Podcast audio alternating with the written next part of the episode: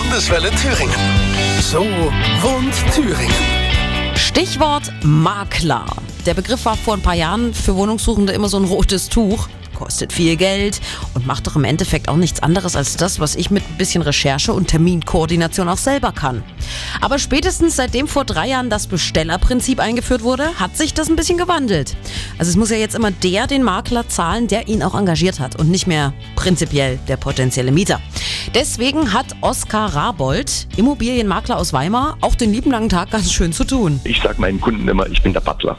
Das heißt, ich erbringe eine diskrete und funktionierende moderne Dienstleistung. Das ist die Vorbereitung, dass ich ein Exposé mache und dann stelle ich das zum Beispiel ins Schaufenster, ins Netz. Äh, wenn Kunden kommen, dann bin ich erreichbar, gehe auf deren Terminwünsche, Fragen ein, muss natürlich auch im Hintergrund alle rechtlichen Sachen, alle Unterlagen und so weiter, muss das alles koordinieren bis zur Notartermin und Übergabe.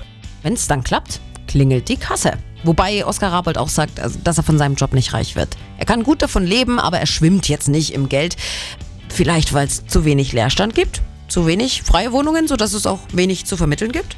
Die Nachfrage, finde ich, kann befriedigt werden.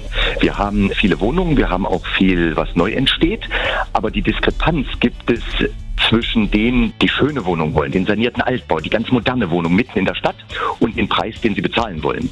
Aber dass sozusagen keiner eine Wohnung abkriegt, das sehe ich nicht. Oh, das hat uns ja diese Woche auch schon der Thüringer Immobilienverband erzählt. Wohnungsnot gibt es nicht in Thüringen.